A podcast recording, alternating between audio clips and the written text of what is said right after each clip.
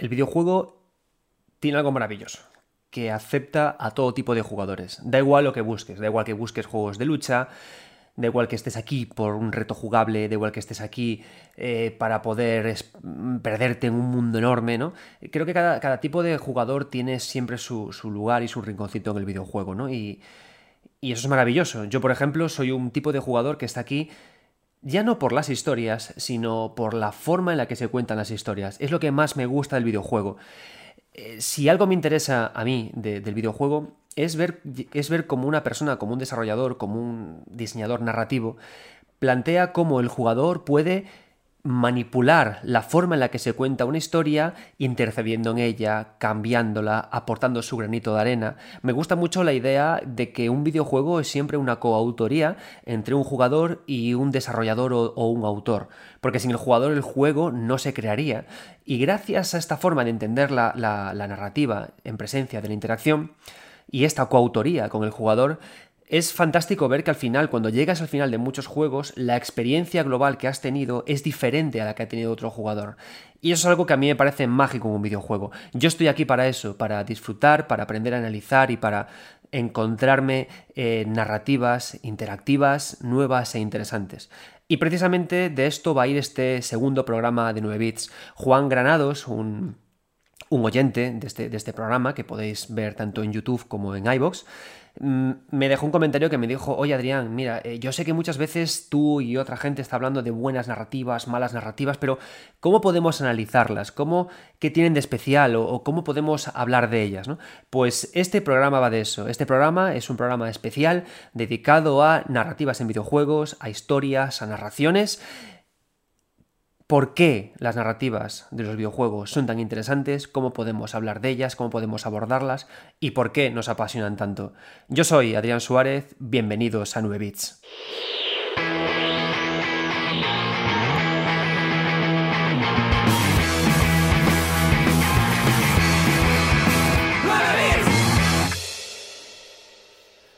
Bien, a la hora de hablar de narrativa en videojuegos, hay varias cosas que tenemos que dejar clara.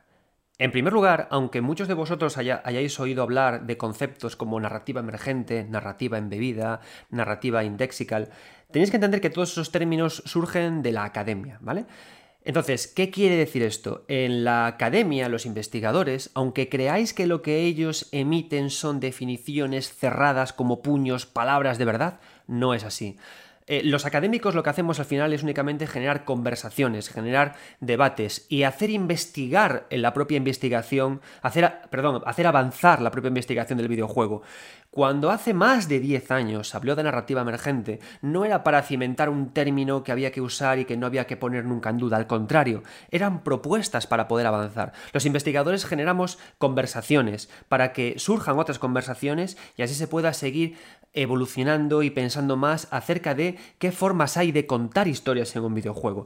Y tiene que ser así, porque cada vez surgen nuevas, nuevas formas de contar historias en un videojuego. ¿Por qué? Porque tenemos eh, un gran pozo una, gran herencia que viene de, cómo contar historias en literatura, de cómo contar historias en el teatro, de cómo contar historias en el cine, que llega al videojuego y de repente a los desarrolladores y a los diseñadores narrativos se les ocurre nuevas formas de meter ahí la interacción propia del videojuego con esas antiguas formas, esas clásicas formas de contar historia. Entonces, la, evolución es natural, la conversación tiene que ser natural y siempre está creciendo las nuevas formas de contar historias. Eso es lo apasionante de la narrativa en videojuegos, que aunque digamos que el videojuego es un medio maduro, lo interesante es que no lo es. Es un niño pequeño que está creciendo, que se está desarrollando y que está aprendiendo a ser, ¿no? Que está aprendiendo a contar historias. A día de hoy sale un videojuego nuevo, un indie nuevo, un triple A nuevo, que, que aporta algo, ¿no?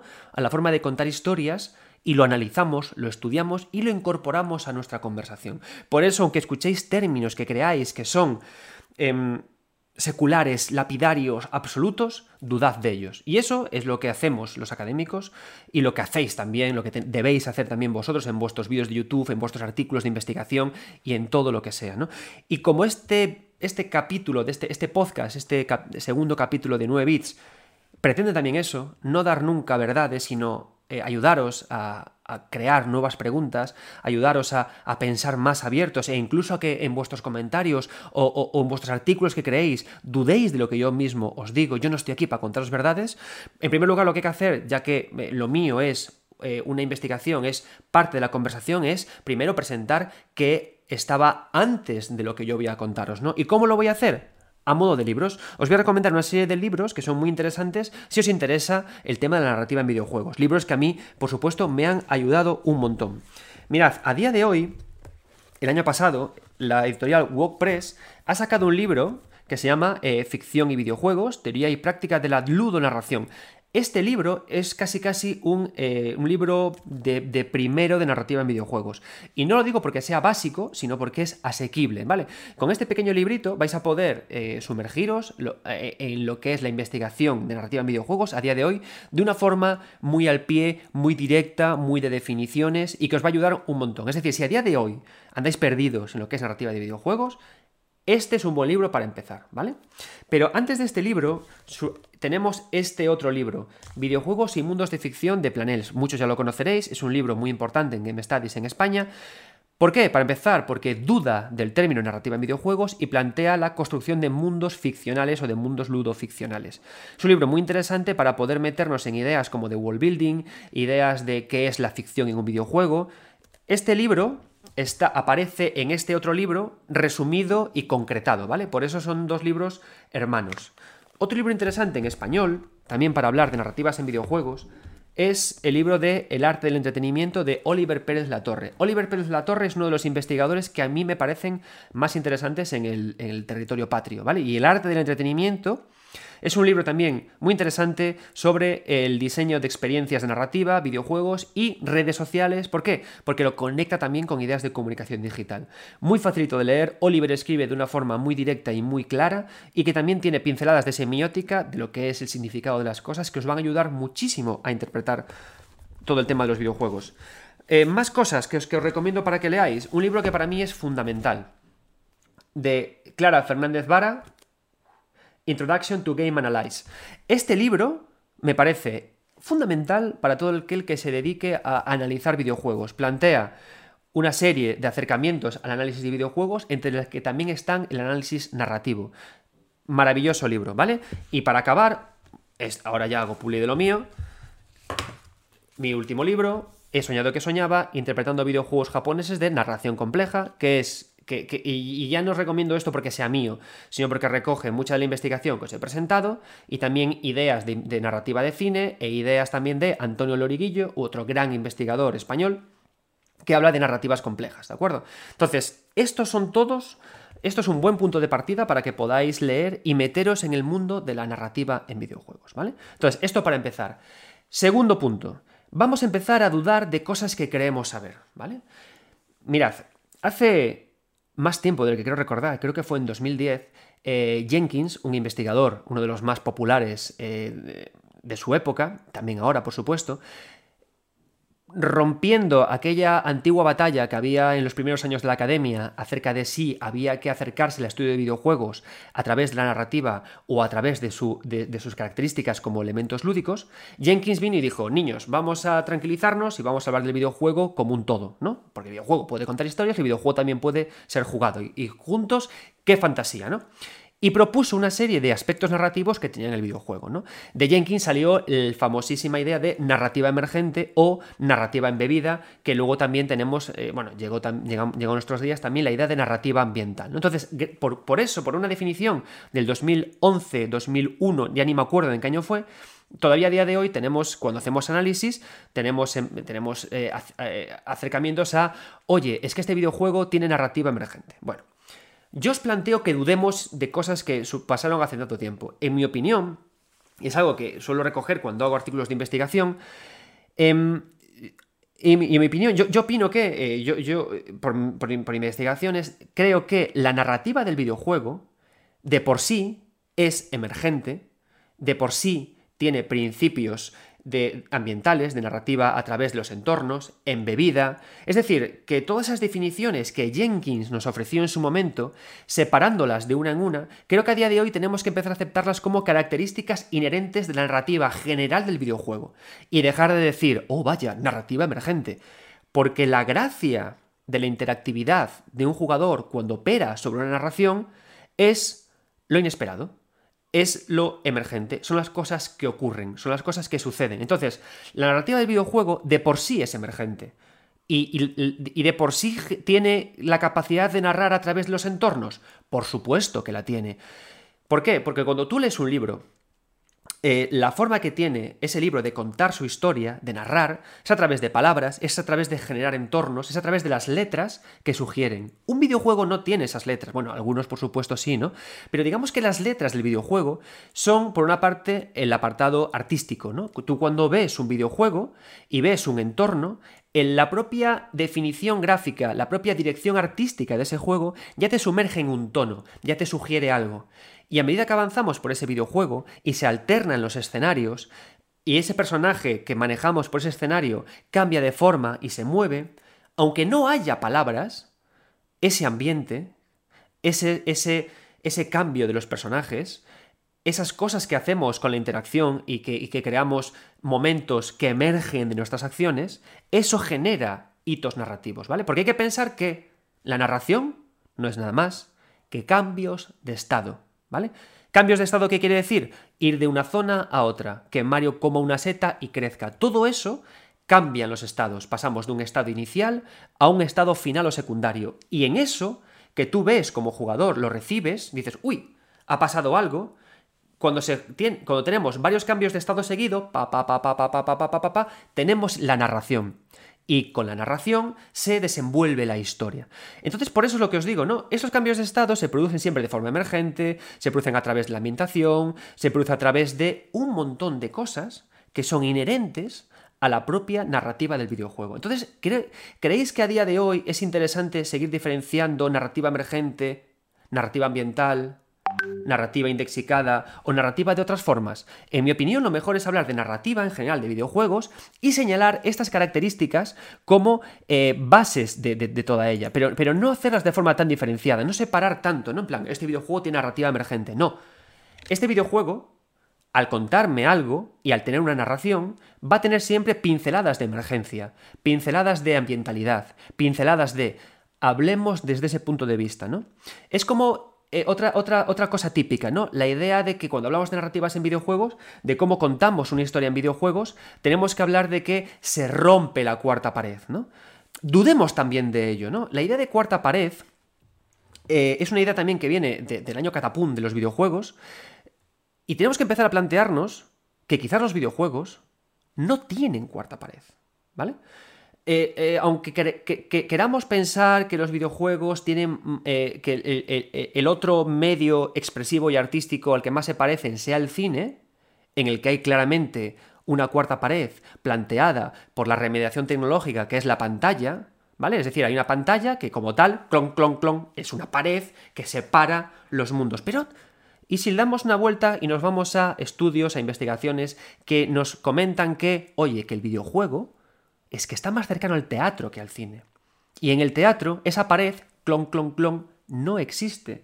¿Por qué? Porque los aplausos del público interceden en la obra, porque los equívocos del actor, esa emergencia del actor, ese, ese emergente del actor, cambia la obra y hace que sea cada vez distinta, hay una coautoría también.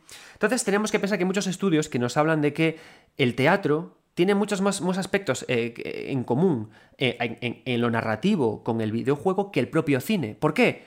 Precisamente por esa, esa em, penetración del jugador, esa penetración del espectador-actor, porque el jugador no es más que un espectador-actor en, realidad. Actúa dentro del juego y también lo mira como espectador, ¿no?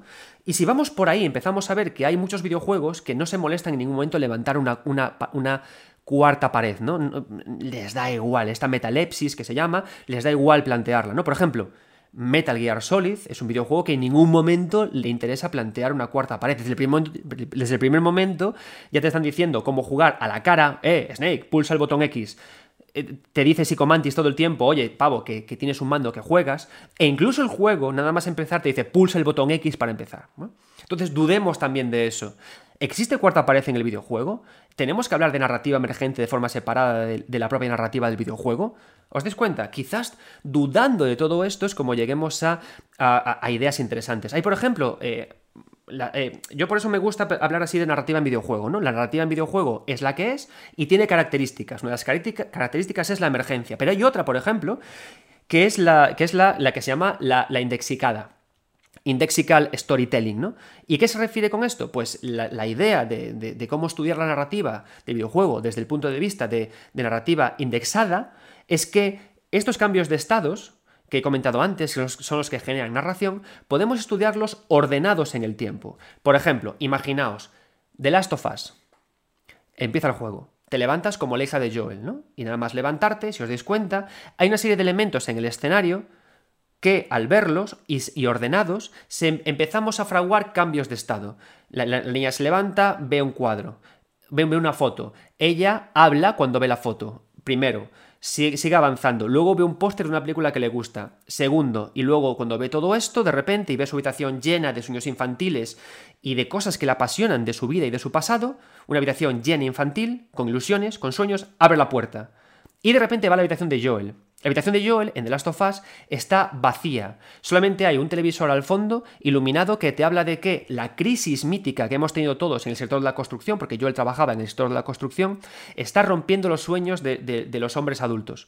Entonces, aquí tenemos una narración que se produce por orden, una narración que se produce usando, como veis, elementos emergentes. ¿Por qué? Porque la niña eh, mira lo que tú quieres ver, no dos jugadores van a mirar siempre lo mismo ni en el mismo orden.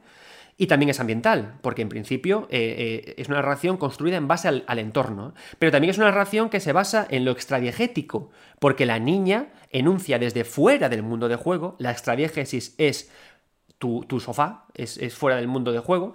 La, entonces, entonces, hay muchas cosas, ¿no? Hay una, voz en off, hay, hay algo, eh, cosas que vemos a través del mundo de juego, y todo eso está ordenado por un índice, eh, Indexical Storytelling, que nos va ordenando la narrativa. Entonces, todas estas son características de la narrativa del videojuego. ¿Y qué pasa? Que a medida que avanza la investigación en videojuegos, vamos encontrando nuevas características que yo creo que tenemos que meter todas dentro del mismo saco de la narrativa en videojuegos, no estudiarlas por separado, porque es complicado y no favorece a nada. ¿Por qué? Porque luego lo que descubrimos es que si las juntamos, encontramos que la mezcla de lo emergente y lo ambiental genera cosas, porque la mezcla de una cosa y la otra genera cosas. Entonces no lo separemos, estudiemos todo esto como características propias de la narrativa del videojuego, ¿vale? Otra cosa que es interesante eh, eh, también que pongamos en duda, ¿no? ¿Dónde está el narrador en un videojuego? ¿Quién narra? Esto también ha, traído muchas suspicacias, bueno, suspicacias no, no, mucha investigación. El narrador del videojuego es el jugador. El narrador del videojuego es una voz en off. ¿Qué es el narrador, no? Personalmente, ya que empezamos en el terreno de alargar la conversación en base a todos estos libros que yo os he contado, en mi opinión, y la forma en la que a mí me gusta estudiarlo, y que presenté una tesis aprobada en base a eso, es que yo me voy para estudiar al narrador del, videojuego, cuando quiero analizar el narrador, me voy a la teoría de Genet, en la que se habla de un mega narrador, es decir, de algo así como eh, un gran marionetista que a través del propio artefacto lúdico, a través del propio videojuego y a través de mover sus manos sin que las veamos, nos narran algo. ¿Cómo se traduce eso a la hora de entender al narrador en el videojuego? Yo planteo que el videojuego, cuando llegamos a él, está compuesto de voces, ¿vale? Voces ubicadas en distintos puntos del videojuego. ¿A qué me refiero? Por ejemplo, una voz puede ser, en el ejemplo que os ponía antes, en el ejemplo de la niña que se levanta en The Last of Us, una voz puede ser los cuadros que, que ella ve. Otra voz es ella misma haciendo una voz en off. Otra voz puede ser los mundos que no estamos jugando, que se ven en esos cuadros que ella ve. Otra voz puede ser el haz. El haz o los elementos con los que medimos la barra de vida, el número de balas, si os dais cuenta, también son cambios de estado, porque me dicen cómo estoy herido, cómo estoy cercano a la muerte, ¿vale? Y también pueden crear ambigüedad o pueden, se puede trabajar con ellos a nivel artístico. Otro, otro, otra voz es los propios cambios de estado que se producen en el videojuego, cuando eh, la hieren, cuando sangra, cuando se agacha, eso también nos cuenta cosas, ¿no? Entonces, yo la forma que tengo de estudiar al narrador en el videojuego es a través del conjunto de las voces, ¿no? Como si todas estas cosas fueran voces que me cuentan cosas, ¿no? ¿Qué pasa? Que todas esas voces funcionan en base a la interacción que yo hago sobre el juego. Yo me muevo en el juego, toco cosas en el juego y activo todas estas voces, que así a mí me cuentan cosas, ¿no? Entonces aquí entramos en lo que os decía antes, ¿no? Lo interesante, ¿por qué es interesante la narrativa en el videojuego? Porque es una narrativa que se activa en base a la interacción. Y ahora me diréis, no siempre. Y eso es lo que hace que sea todavía más interesante, ¿no? No siempre la narrativa en el videojuego se activa en base a la interacción. Muchas veces la narrativa en el videojuego, los espacios narrativos, se alojan en escenas cinemáticas sobre las que nosotros no podemos hacer nada más que mirar. Y eso es otra voz del mega narrador, ¿vale? Entonces, esto es lo que hace interesante, ¿no? El videojuego. Es decir, nosotros podemos analizar las voces que hay en cada escena, podemos analizar cómo están diseñadas a nivel artístico, Podemos analizar cómo este nivel artístico me mete en un estado emocional u otro. Por ejemplo, no es lo mismo, em, no me transmite lo mismo, ni me conduce a, emociones iguales cuando hay cambios de estados, el escenario de The Monkey Island que el escenario de The Last of Us. Ni la música. ¿Os dais cuenta cómo bajo esta perspectiva podemos analizar un montón de cosas y empezar a entender lo, lo, amplia y lo flexible que es la narrativa en el videojuego. Yo podría analizar a través de este paradigma cómo los cuadros de The Last of Us, cómo las fotos de The Last of Us me comunican unas cosas u otras en base al orden en el que los miro. Eso es un estudio de, narrativa, ¿no? Cómo los elementos que hay ahí funcionan. Y podría incluso hacer investigación de usuarios y podría coger a 100 personas y, decir, y decirles, oye, pasead por esta habitación, revisad uno a uno estos cuadros y contadme qué cosas habéis interpretado. Este, este, ejercicio, que puede ser un poquito tontito en The Last of Us, imaginaoslo en Go Home, un videojuego que se basa precisamente en esto, en este ejercicio, en cómo distintas personas interpretan lo que ha pasado en esa casa vacía a la que entramos en función de el orden y de qué elementos hemos, qué elementos hemos encontrado y de cuáles hemos extraído información. Es decir, cuando hacemos, planteamos análisis de narrativa, no únicamente los planteamos para que nosotros como investigadores los analicemos, sino también para que los desarrolladores como tal digan, oh, claro, ya lo entiendo, ¿no? Eh, si hago de esta otra forma o en base a este análisis, yo puedo hacer estas cosas para jugar más con la interacción del jugador. y no lo digo porque los investigadores sepamos más que los desarrolladores, al contrario, ¿vale? Simplemente, muchas veces los desarrolladores o los creativos, ellos no tienen la responsabilidad de ponerle nombres a las cosas que hacen o a sus métodos. Los creativos tienen la responsabilidad de crear. Los investigadores luego llegamos, lo vemos, lo clasificamos, lo ordenamos y le ponemos nombres para poder explicarlo. Y eso luego ayuda posteriormente a los creativos a decir, ah, vale, hice esto por esto, porque yo como creativo me dejo llevar por mis inspiraciones, por, por, por mis, los juegos que he jugado, por lo que quiero llegar, pero no tengo que poner nombres a las cosas, para eso ya están los investigadores, o los divulgadores, o los jugadores en Reddit, ¿vale? Y así funciona este maravilloso mundo de la investigación. Entonces, cosas que os he dicho hasta ahora. La narrativa, dudad de que podamos dividir entre narrativa emergente, narrativa embebida, narrativa ambiental. ¿Qué tal si lo consideramos como características propias de una única narrativa, la narrativa interactiva del videojuego? Otra cosa que os he contado hasta ahora, la idea del narrador. ¿Qué tal si consideramos que existe un mega narrador que le habla al jugador a través de todo lo que rodea al videojuego, a través de todas las voces que hay en el videojuego? ¿Y qué es narración en el videojuego? Cambios de estado. Pasamos de triste a contento. Es un cambio de estado. El jugador recibe que ha habido un cambio emocional que eso en una historia tendrá un determinado sentido, ¿vale? Entonces, estos son, para empezar, formas de entender la narrativa del videojuego. ¿Por qué? Porque cuando hablamos de narración no hablamos de analizar historias, ¿vale? Analizamos, eh, estudiamos formas, estudiamos la manera en la que el, el cómo contar una historia le llega al jugador y ese cómo es lo que permite este análisis tan pormenorizado. Entonces, ¿Qué otras formas tenemos para poder analizar narrativa? Ya os, he hablado, os he planteado formas de entender el narrador y formas de entender la percepción de las cosas en nuestro entorno, pero hay mucho más. Em, si nos vamos a los estudios de cine, a los estudios planteados por Bordwell y que recoge eh, muy bien eh, Antonio Loriguillo en su, en su tesis, yo lo que he hecho eh, en, este libro, en el de. En el de He soñado que soñada, interpretando videojuegos japoneses de narración compleja, es que me he planteado. Vale, lo que hace Antonio Loriguillo es que coge los estudios de Borwell de estrategias narrativas y los pasa a. O sea, Borwell los plantea en el cine y Antonio Loriguillo los lleva al anime y al manga. Entonces, yo lo que he hecho con este libro es plantear, eh, es plantear vale, eh, si, si, si, se pueden estudiar estrategias narrativas bajo la interesante perspectiva de Bordwell que os contaré ahora, en el anime, y el anime y el manga están tan absolutamente conectados con el videojuego, podemos ahora hacer lo siguiente, podemos llevar esas, estrategias narrativas que sirven para estudiar cine y, estudiar anime al videojuego, y se puede, ¿no? Y de eso va este libro tan cookie, he soñado que soñaba. Entonces, ¿De qué, ¿De qué me refiero? ¿A qué estoy hablando? Vale, eh, lo que os voy a contar a continuación es estudiar la narrativa del videojuego, su narración, a través de tres variables. Cognoscibilidad, autoconsciencia y comunicabilidad. Y, estas, a través de estas tres variables lo que podemos hacer es sumergirnos en la forma en la que, a través del avatar, a través del grado de comunicación de la obra, a través de lo efectiva que es o liante que es, cómo podemos entender la narrativa del videojuego. Ya veréis como, dicho así, es muy complejo, pero os, va a gustar, ¿vale? Entonces, vamos a empezar hablando de la cognoscibilidad, primera de las variables planteadas por Bordwell, planteadas por Loriguillo y que yo también estoy ahora investigándolas. La cognoscibilidad se divide a su vez en dos variables. Sí, amigos, la cosa se complica, preparad café. Restrictividad y profundidad. Vale. Entonces, nosotros podemos, cuando estudiamos narrativa en videojuegos, podemos estudiar en primer lugar la restrictividad de esa narrativa. ¿A qué se refiere? Eh, vamos a ponernos en el ejemplo, vamos a empezar a hablar de ejemplos, a hablar de videojuegos, vamos a hablar de eh, Silent Hill 2, ¿vale? Silent Hill 2, por cierto, uno de mis videojuegos fetiche.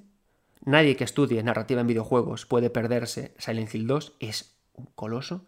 Entonces, Silent Hill 2, si os dais cuenta, cuando el personaje entra en Silent Hill, de nuevo, no haré spoilers, no os preocupéis, el propio mundo de Silent Hill se deforma y se presenta en base a lo que él interpreta, ¿vale? De hecho, el videojuego se basa en realidad en eso, ¿no? En que Silent Hill se modifica en base a lo que, a lo que opina la gente. Entonces, en este sentido, tenemos que tener en cuenta que la narración, es decir, lo que ocurre, lo que se nos cuenta como jugadores, está restringido a lo que el propio personaje entiende.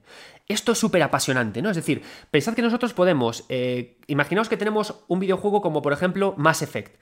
En Mass Effect lo que ocurre en el universo de Mass Effect no está restringido a lo que sabe Shepard.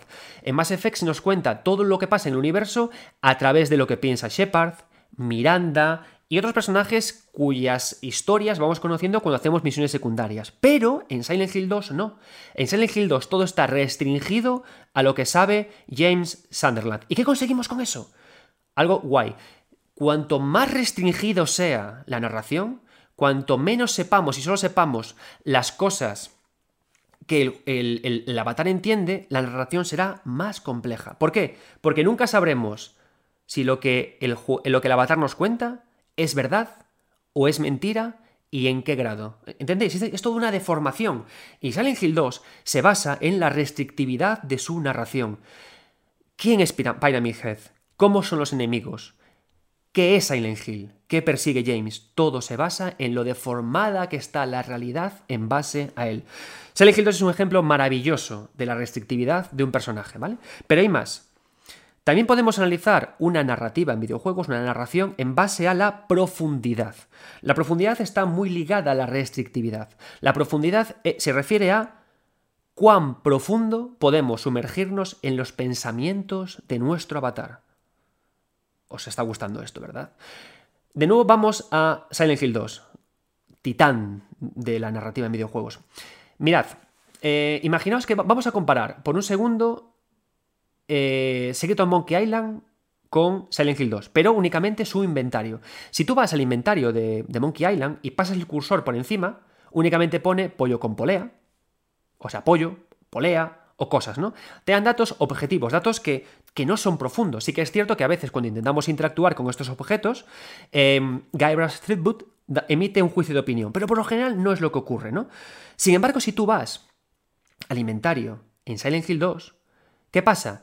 Que no únicamente te describen para qué vale ese objeto, también te dicen algo que opina el propio personaje. El ejemplo más mítico, la foto, la foto de Mary y de su esposa, cuando la acercas te, te dice algo sobre lo que él piensa. Y eso se refiere a la profundidad. ¿Hasta qué grado podemos sumergirnos al jugar en lo que opina este personaje? Entonces, daos cuenta de que cuanto más restrictiva sea una narración y más profunda sea, es decir, cuando más esté delimitada, cuando más esté restringido lo que sea un personaje a lo que él piensa y más podamos perdernos en su subconsciente a través de ideas como el inventario, sus propias voces enunciadas, la transformación artística del mundo en base a lo que piensa, la narración será cada vez más y más compleja. ¿Por qué? Porque nos será más complejo entender la verdad absoluta. Y por supuesto, a esto metece la interacción. Empecéis a entender por qué a mí me apasiona tanto la narrativa en videojuegos, porque tiene un conjunto de variables, muchísimas, todas las que os estoy contando, que permiten que los creadores, que los diseñadores narrativos puedan hacer virguerías en presencia de la interacción. Y lo bueno de ideas como jugar con la restrictividad o la profundidad es que podemos graduarlas. Imaginaos que la profundidad, que en Silent Hill 2 es muy alta, imaginaos que la hacemos, en vez de muy alta, simplemente alta. Vámonos a Kingdom Hearts. En Kingdom Hearts, el personaje puede sumergirse en sí mismo, en su corazón. Y de hecho, todo el videojuego, todos los Kingdom Hearts se basan en que nos sumergimos profundamente en el interior de los personajes que manejamos, en Sora, en Riku, en Roxas y compañía, ¿no? Entonces, esta también es una forma de expresar la profundidad, porque nos sumergimos profundamente en su corazón, para conocerlos por dentro. ¿Qué pasa? Que no es, no es una profundidad muy alta, sino alta o media, porque al tener un reparto coral y al poder sumergirnos en las profundidades de todo el mundo y al depender el juego de que la narración fluya personaje a personaje, no es una profundidad muy alta, como sí que la es la de, eh, la, de, la, de, Silent Hill 2. Entonces os dais cuenta cómo podemos incluso jugar con graduaciones de la profundidad para estudiar una, narración. Es apasionante. Y no solamente eso, podemos graduar la restrictividad, reducirla o aumentarla y graduar o reducir la profundidad. Y un diseñador narrativo puede plantearse estas ideas antes de empezar a escribir su relato. ¿Cómo de complejo quiero que sea mi relato? Voy a empezar a graduar estas cuestiones. Entonces, cuando la, restrictividad es alta, cuando la profundidad es también alta, ahí tenemos esas historias, ¿no? Que, eh, nos va a costar entender la, narración de un videojuego y por lo tanto va a ser una narración compleja. Pero hay más, tenemos otras dos cuestiones, la autoconsciencia y la comunicabilidad. También son dos cosas que son interesantes a la hora de estudiar estrategias narrativas. Vamos a ver, la autoconsciencia se refiere a el grado que tiene el videojuego de saber que es un videojuego. Y esto está guay, ¿no? Es decir, ¿cuánto de, cuánto de videojuego sabe que el videojuego lo es? Cuanto más lo sea, cuanto más el videojuego, cuando más explícitamente alto lo sea, la narración también tiende a ser más compleja, ¿no? Y si os dais cuenta, si nos vamos a videojuegos japoneses, suelen ser siempre altamente explícitos de que hay juego en ellos. Kingdom Hearts 3. Kingdom Hearts 3 es una partida de ajedrez. 13 Sentinels Aegis Rim en todo momento se nos cuenta que ha, habido, que alguien ha introducido un software de juego, de videojuego, en el universo y por eso ocurren cositas ricas, ¿no? Eh, y así con todos, con casi todos los videojuegos que, tenemos. Es decir, el videojuego japonés tiende a ser siempre explícitamente alto y siempre llega un momento en el, que alguien te dice en un videojuego japonés todo era parte de un ardiz, todo era parte de una maquinación. Eh, Metal Gear Solid 2 es un juego, es un teatro. Es todo el tiempo la capacidad de, de, Ocelot y posteriormente de otros personajes de jugar contigo un juego de máscaras, ¿no? Entonces, la idea de juego genera mayor, mucha complejidad. Y preguntaréis, ¿pero exactamente por qué? Porque si yo estoy intentando eh, discernir qué está ocurriendo en el mundo de juego e interpretarlo todo correctamente, si a la verdad del mundo le añado reglas extra de un juego artificial, todo se vuelve aún más complejo. En Kingdom Hearts 3 tengo que superar la idea de juego, la idea de partida de ajedrez entre los personajes del mundo de North contra Heracus. Tengo que superar eso mentalmente para luego poder interpretar qué pasa en realidad. Y lo mismo con todos los juegos que son que tienen una narración, una, o sea, una autoconsciencia explícitamente alta, ¿vale? De nuevo, podemos graduar la autoconsciencia con la profundidad y con la restrictividad. Y para acabar, otro de los factores importantes que tenemos que tener en cuenta cuando analizamos narrativa en videojuegos es la comunicabilidad, ¿vale? ¿Qué es la comunicabilidad?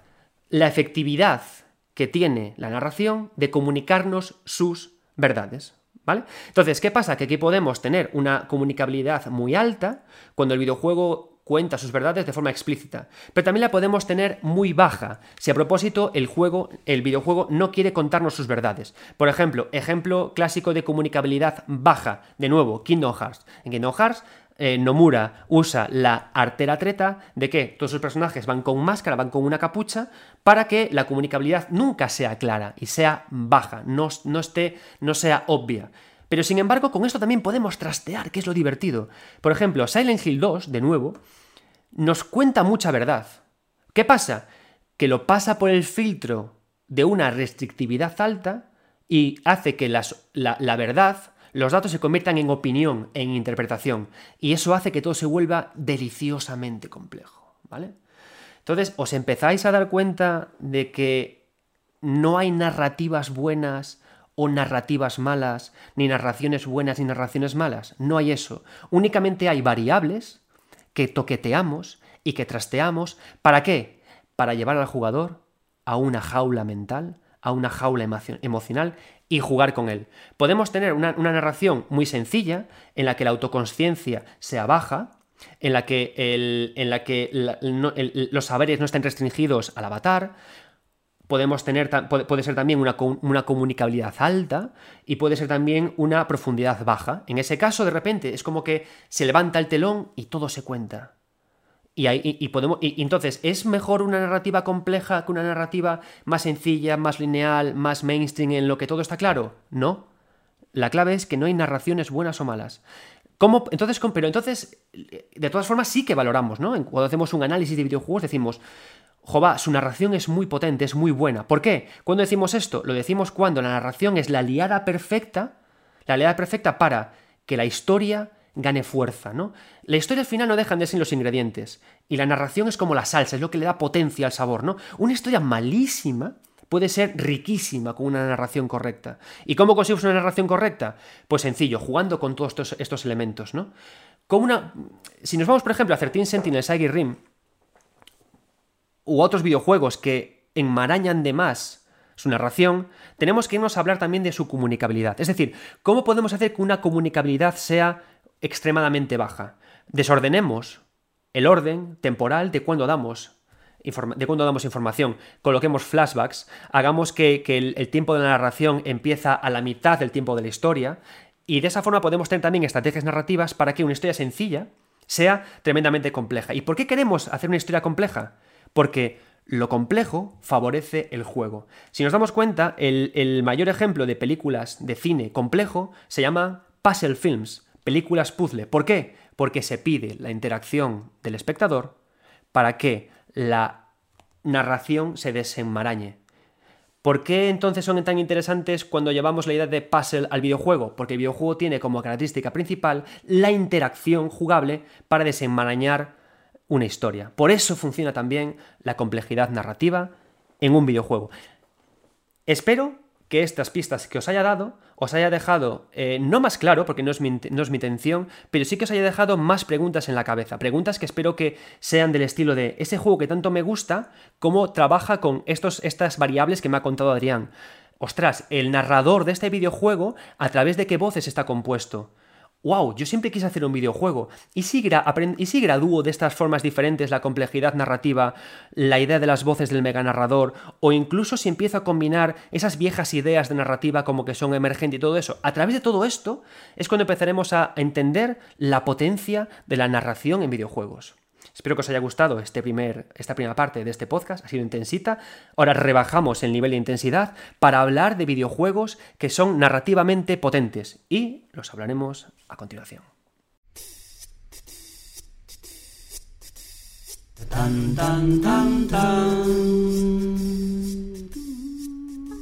Nueve bits.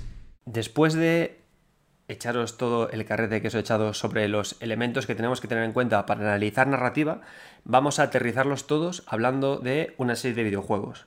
Vamos a hablar de Pong, de Super Mario Bros. y de Dark Souls. Y me preguntaréis, ¿pero en Pong hay narración?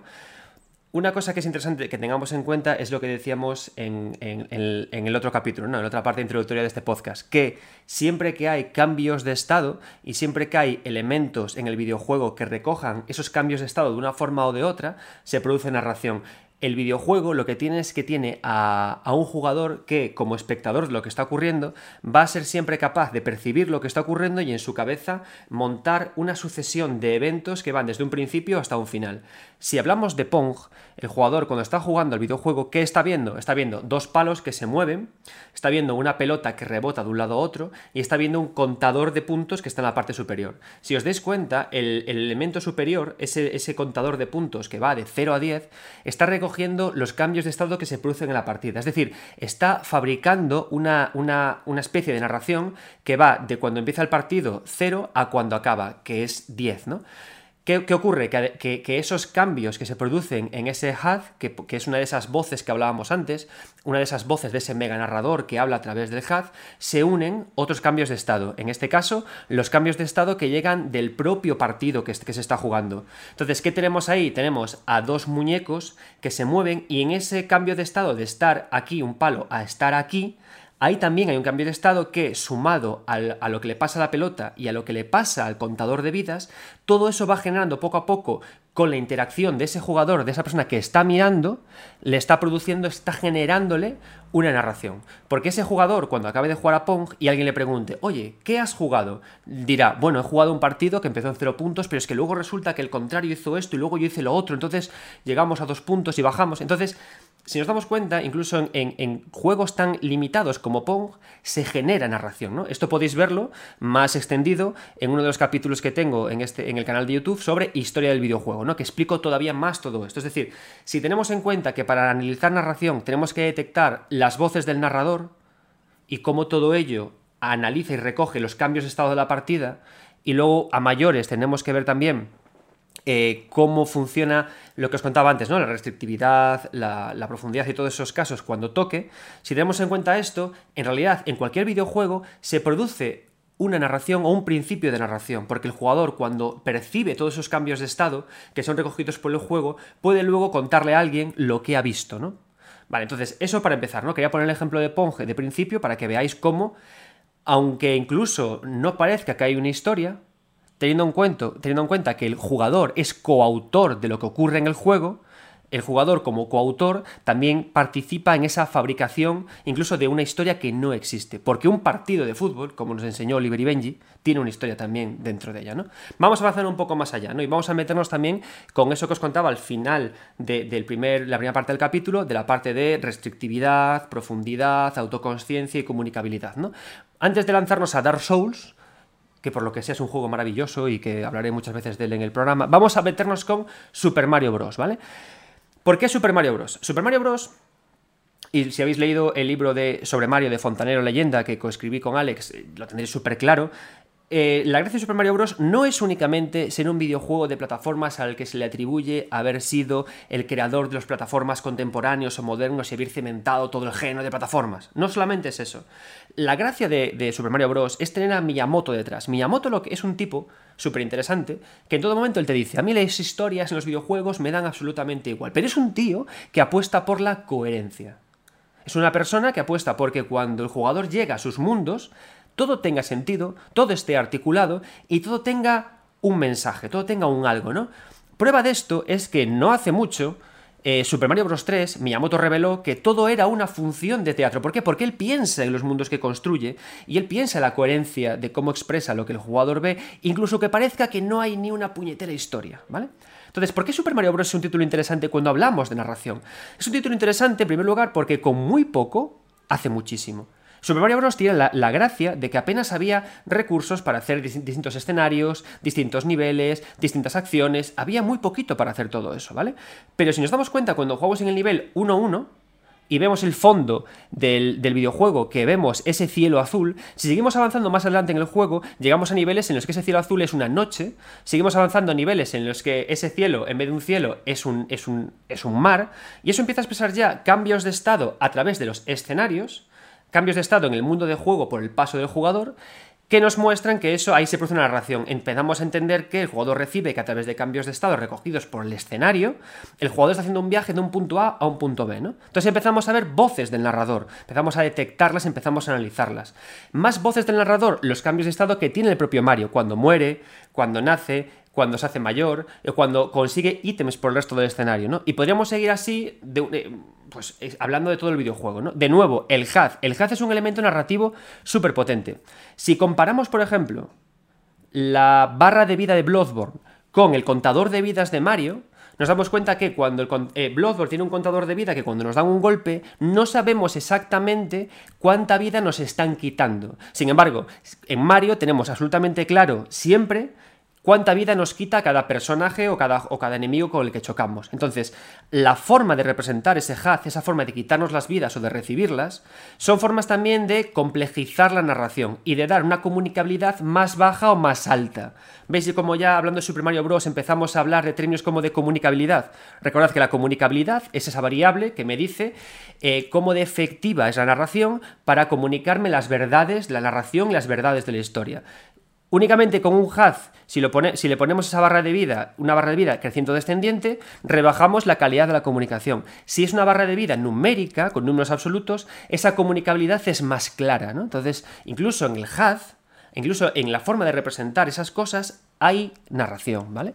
Pero hay mucho más. Por ejemplo, cuando, cuando estamos em, jugando con Super Mario Bros., eh, tenemos y, al, manejar a un personaje, podemos empezar a valorar ya ideas como la restrictividad, la profundidad, la autoconsciencia y la comunicabilidad como haya hecho. Podemos pensar, Super Mario Bros. es un juego restrictivo, es decir, ¿la narración de su viaje se limita a sus saberes? No. No es así porque el personaje, eh, nosotros como jugadores, no recibimos ninguna información basada en, los pensamientos de Mario. Recibimos una información externa a él, en la que vemos el mundo de juego, y recibimos la información cruda y los datos a la vez que él, ¿no? Por eso Super Mario Bros. tiene una restrictividad eh, baja. No es alta, es baja. Cuando llegamos al final del nivel, eh, Toad nos dice que ahí no hay nadie y nosotros decimos, pues venga, pues otra cosa, ¿no? ¿Es un videojuego que tenga una profundidad alta? Para nada. ¿Por qué? Porque no nos permite sumergirnos en las profundidades mentales de Mario, con lo cual profundidad baja. ¿Es un juego autoconsciente? Tampoco. El juego no manifiesta de forma eh, meridiana que él sabe que es un juego. Tampoco. ¿Y la comunicabilidad cómo es? Aquí nos iríamos a analizar tanto lo que vemos en el mundo de juego, en la diégesis, como en el HUD. Y es un juego de comunicabilidad alta. Con lo cual, no es una narrativa compleja, es una narrativa sencilla. Y luego después de esto empezaríamos a analizar otras cosas. ¿Es un videojuego con, eh, tendencia a la emergencia, a lo emergente? Lo es. ¿Por qué? La gracia de Super Mario Bros. cuando se creó en los años 80 es que no había internet. Y la gracia de no tener internet es que cuando te enfrentas a Super Mario Bros., no todo el mundo sabe que la primera tubería, una tubería que nos encontramos en el primer nivel, sirve para descender a otro mundo y seguir avanzando. No todo el mundo sabe que al final del nivel 1-2, si subimos por un techo, nos encontramos con un espacio por el que podemos avanzar y encontrar atajos a otros mundos. Entonces, ¿qué pasa? Se producen cierta sensación de emergencia, cierta sensación de que hacemos cosas que otro jugador no ha hecho, no ha podido hacer. Y eso afecta también a, nuestra idea del viaje. Cuando llegamos a otro amigo y le explicamos nuestro viaje, le contamos la historia que hemos percibido, es difícil que sea la misma que la de otra persona. Y en esto hay un dato curioso. Os des cuenta que los speedrunners y los no-hitters en lo que se esfuerzan es en retirarle lo emergente a un videojuego. Cuanto más emergencia le quitan, cuanto más inesperabilidad, entre comillas, le quitan, mejores no-hitters son o mejores speedrunners son, ¿no? ¿Es una narración que tiene aspectos ambientales? Por supuesto, como hemos contado, los escenarios también ayudan a la narración. Entonces, esta es la forma en la que podemos empezar a hablar de, narrativa. Buscamos voces, buscamos eh, estrategias narrativas y buscamos características de la narrativa del videojuego aplicadas a este título. Vamos a ir un paso más allá y vamos a meternos con otro videojuego fabuloso, Dark Souls, no sé si os suena, ¿no? Entonces, metámonos con Dark Souls, ¿no? Dark Souls, vamos de nuevo a ver la idea de, de nuevo, restrictividad, profundidad, eh, autoconsciencia y comunicabilidad. Y Dark Souls es un juego que a mí me parece súper interesante de cara a hablar de esto, y de hecho es un título que discuto mucho estos aspectos, tanto en El Padre de las Almas Oscuras, en el libro, como en El He Soñado que Soñaba, el otro libro, porque es un videojuego Dark Souls que es em, restrictivo. Es una pregunta que puede parecer que lo primero que vais a decir es que no, vais a decir, Adrián, no, no lo es, porque manejamos a un avatar en el cual no podemos sumergirnos, no podemos meternos en él, con lo cual no es una, no es una narración restrictiva. Pero aquí viene la gracia de la narrativa compleja, de lo ambiguo del videojuego, ¿no? De lo que no sabemos. Y lo bueno es que podemos interpretar que Dark Souls es un videojuego restrictivo o que no lo es. Os voy a decir por qué. Lo que decía antes, ¿no? Dark Souls no es un videojuego restrictivo. ¿Por qué? Porque nosotros recibimos el saber de. O sea, no estamos restringidos los saberes a lo que el personaje hace. Nosotros avanzamos por el mundo y leemos cosas, vemos cosas y se nos van contando todo lo que vemos por ahí, ¿no? Entonces, en principio, no es restrictivo. Pero. El videojuego de Dark Souls, eh, Hidetaka Miyazaki, es tan ambiguo que no sabemos las descripciones de los objetos que hay en el inventario, ¿quién las lee? ¿Esas descripciones las percibe el avatar que manejamos y nos las lee a nosotros?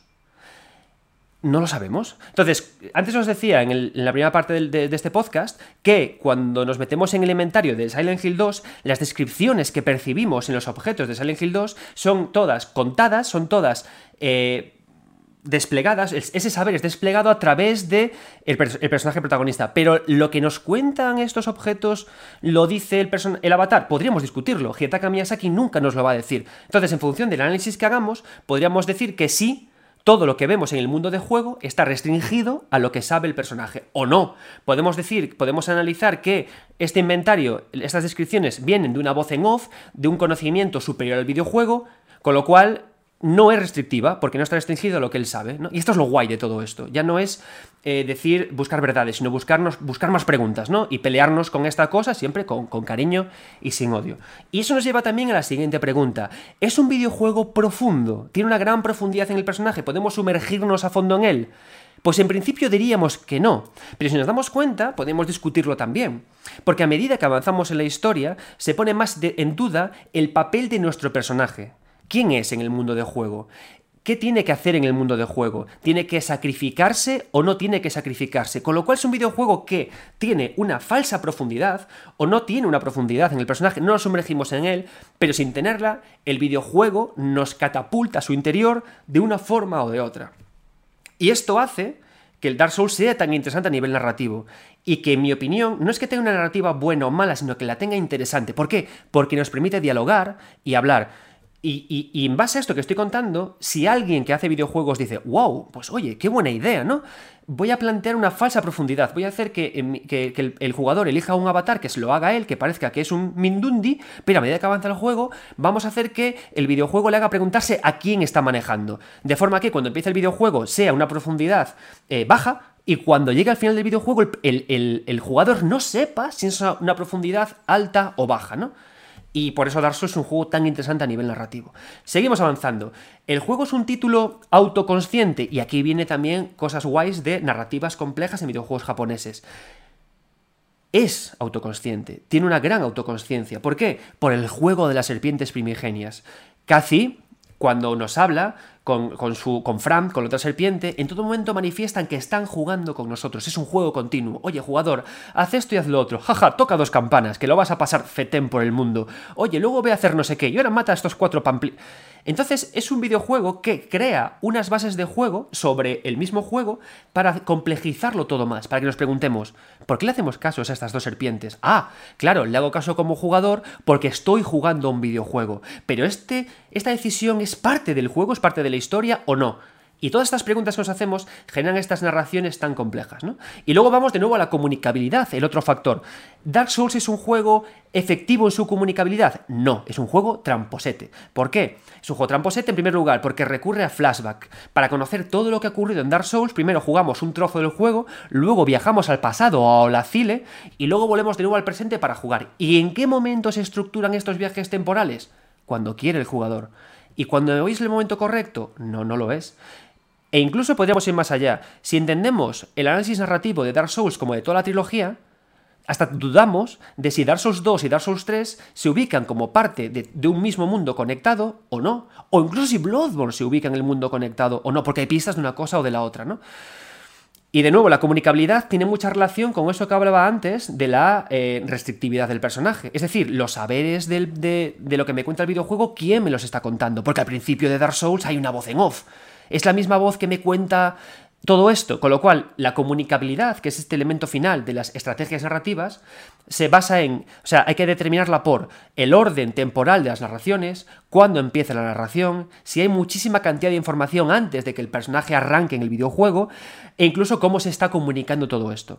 Cuando el videojuego tiene una comunicabilidad baja, cuando el videojuego es autoconsciente, cuando el videojuego es muy restrictivo o el videojuego es muy profundo, llegamos a, narrativas complejas, narrativas complicadas de estudiar, a, narrativas que nos vuelven locos y nos enamoran, como pueden ser la de 13 Sentinels Saga Ring, como puede ser la de todo el trabajo de Heitaka Miyazaki y como puede ser Nier, el trabajo de Yoko Taro, está muy ligado al de Hidetaka Miyazaki precisamente por todo esto. ¿Y de dónde viene en el videojuego japonés esta gana de complejizar, esta gana de la ambigüedad? Del amigo Fumito Ueda creador, creador no, pero sí que es gracias a ese diseño sustractivo que tiene, es el que ha eh, abanderado y que ha dado mucho sentido y mucho sentido estético a toda esta forma de contar historias, ¿no? Entonces ahora con esto me podéis, podéis eh, tener preguntas, ¿no? La pregunta que podéis estar haciendo principal es, oye, ¿este videojuego que he jugado es de narrativa compleja o no? ¿Cómo es su profundidad? ¿Cómo es su autoconsciencia? ¿Cómo es tiene principios de emergencia, tiene principios de narración, tiene principios de, contarme cosas con, lo ambiental. Qué guay, ¿no? Ahora tenéis un gran abanico de, tips para poder hacer análisis narrativos más profundos. ¿Y cómo decimos si narrativa es buena o es mala? Pues si cuando rematamos el juego y, y sentimos lo que el juego me quiere decir, veis que hay cohesión entre la historia, lo jugable y cómo todo eso ha sido articulado con la narración. Cuando nos acabamos Dark Souls, cuando nos acabamos Nier o cuando acabamos 13 Sentinels Sage Ring, sentimos toda la potencia de lo que el juego nos está contando por la historia, no, por cómo la historia me ha sido transmitida. Y es cuando llegamos a que la narración está, es potente, es útil, está bien construida. Si cambiáramos la, la narración, si en vez de ser narrativas complejas, hubieran sido narrativas con otro nivel de restricción, de autoconsciencia, de profundidad o de comunicabilidad o de cognoscibilidad, el juego sería otro. Y posiblemente diríamos, la narración ya no me encaja bien, ¿no? Lo bueno de todo esto es que cuando hablamos de narrativas complejas en estos términos, podemos hablar también de gradientes de complejidad. Y aquí vamos con un juego que a mí me apasiona. Scarlet Nexus. Scarlet Nexus para mí es uno de los bombazos de este año. Es un título que me ha encantado, pero no es una narrativa compleja. ¿Por qué? Porque es una narrativa lineal. Es decir, los saberes de la, de la, narración se comunican de forma directa y de forma lineal. Jugamos con el personaje, tranquilos, no haré spoilers, jugamos con el personaje en línea recta recibimos una historia que comprendemos a la perfección y luego llega muy salpimentada por giros de guion. Es decir, los giros de guion improvisto y que llegan de improviso no son de, por sí narrativa compleja, no son complejos, porque giros de guion, giros de argumento, los tienen todas las narrativas. La gracia de una narrativa compleja y cómo se percibe es por un continuo puzzle que tenemos todo el tiempo que estar montando. Al final te acabas eh, Scarlet Nexus y no tienes demasiadas dudas. ¿Vale? ¿Qué pasa? Pero sí que tiene principios de complejidad. ¿Por qué? Cuando jugamos a Scarlet Nexus tenemos a dos personajes principales. Y para comprender el grueso de la historia como tal hay que jugar con los dos. Entonces aquí ya entramos también en eso que os contaba al principio de este podcast, ¿no? Qué, qué interesante es cuando llegan juegos nuevos y presentan nuevas artimañas narrativas, nuevos vehículos narrativos, nuevas herramientas narrativas. Eh, Nier, eh, Yokotaro, ya hizo suyo la idea de la rejugabilidad a través de otra perspectiva para profundizar más en la complejidad narrativa. En este caso, Scarlet Nexus recurre a eso, a esa herramienta narrativa, para en este caso descomplejizar la narración y hacerla todavía más obvia. ¿vale? Entonces, Scarlet Nexus no es un juego complejo, pero es un juego que tiene ciertos principios de complejidad narrativa. Y eso que, fijaos, es un videojuego que es muy restrictivo, porque cuando jugamos, cuando jugamos con el personaje principal eh, los saberes se limitan a él, pero hace trampas. Y hay veces que, en la propia aventura del personaje principal podemos encarnar a otros para saber también lo que piensan. Es decir, tiene una restrictividad media. ¿Es un juego profundo? Lo es, porque todo lo que sabemos está, está pasado por el filtro del personaje principal y podemos sumergirnos en él mismo, ¿no? ¿Qué pasa? Que tampoco es una profundidad alta, es profundidad media, porque también tenemos muchas conversaciones con otros personajes que nos muestran a las claras sus pensamientos. Es un juego autoconsciente es un título que, como todos los que estoy planteando, genera una nueva capa de juego encima, que es el SAS, pero no es plenamente autoconsciente, ¿vale? ¿Y la comunicabilidad cómo es? La comunicabilidad es alta, porque da mucha información al videojuego. Entonces, si la narrativa de Scarlet Nexus, Scarlet Nexus no es compleja y es clara, ¿es una narración mala? No, es perfecta para lo que el videojuego quiere contar, para darnos una aventura lineal con giros de guion en la que rebaja la complejidad, trabaja muy bien con estas variables y nos deja avanzar. Por ejemplo, podríamos también hablar de los valores que hablaba antes para Scarlet Nexus. ¿Es Scarlet Nexus un juego con un gran alto grado de emergencia? No lo es. Posiblemente las partidas que hagan dos personas sean muy parecidas. ¿Es un videojuego que narre mucho a través de lo ambiental? Tampoco tiene un gran, un gran factor ahí, porque lo ambiental es casi casi un elemento decorativo, ¿no? Entonces, bueno, Quiero que, creo que con este ejemplo, con este Scarlet Nexus comparado con Dark Souls, Super Mario y Pong, creo que ha dejado bastante claro eh, eh, herramientas que yo os puedo dar o que podéis, o que yo, y que yo manejo para analizar narrativa cuando mm, me pongo gafapastero, ¿no? Entonces, ¿qué tenéis que hacer ahora? Si os ha gustado lo que os he contado, que os recomiendo que vayáis al principio del podcast, que apuntéis los libros que os recomendé, que los leáis y que sigáis esta conversación. Es decir, lo que, os he dicho hoy es la verdad absoluta. No, simplemente es el paso que hay a día de hoy en esta conversación, en esta idea de narrativa. Pero seguid leyendo, dudad de lo que os digo, cread eh, artículos, podcast, eh, vídeos en YouTube planteando esto, haciéndome dudar y, y, haciendo avanzar esta investigación, ¿vale? No, te, no, no penséis que por, no ser académicos o lo que sea no podéis hacerlo, porque podéis hacerlo, tenéis una voz, jugáis a videojuegos, tenéis una opinión. Entonces investigad y seguid avanzando. Entre todos conseguiremos hacer avanzar y hacer más rico el discurso sobre la narrativa en videojuegos. Solamente hay una clave, dudad de todo y disfrutad mucho de este ocio y de, y de generar y de participar en la construcción de historias en estas interesantes narraciones que nos ofrece el videojuego. Y nada más. Muchas gracias, espero que os haya gustado este segundo capítulo del podcast. Por favor, en los comentarios dadme todas las opiniones que queráis, qué queréis que hable. Ya veis que en este caso he aprovechado un comentario de, un compañero, de, un amigo, de un oyente para contaros todo esto. Podéis plantear, plantearme todas las cosas que queráis porque las hablaré, porque para eso está este espacio. Muchas gracias y nos vemos.